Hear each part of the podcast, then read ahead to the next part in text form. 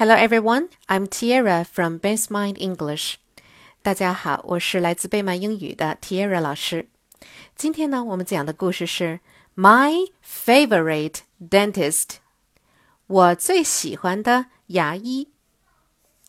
Some kids are scared to go to the dentist, but not me.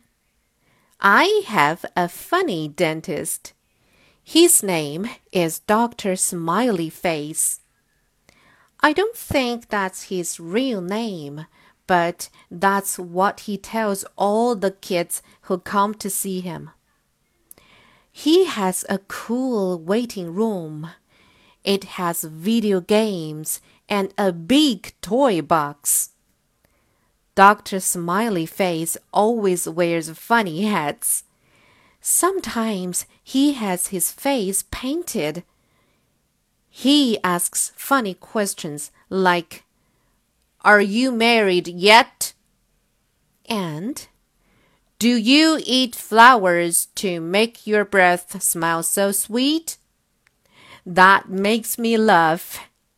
One time he told me this joke. What has lots of teeth but never goes to the dentist. A comb!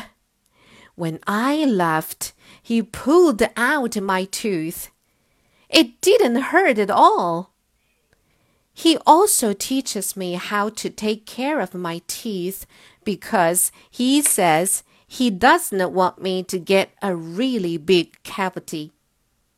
Before I go home, he always gives me a surprise.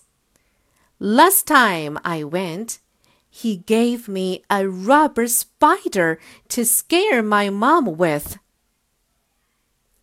Word list Comb C O M B comb.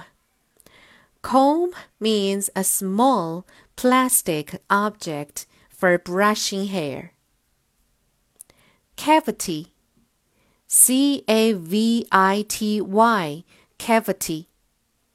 Cavity means a hole in someone's tooth from eating too much sugar.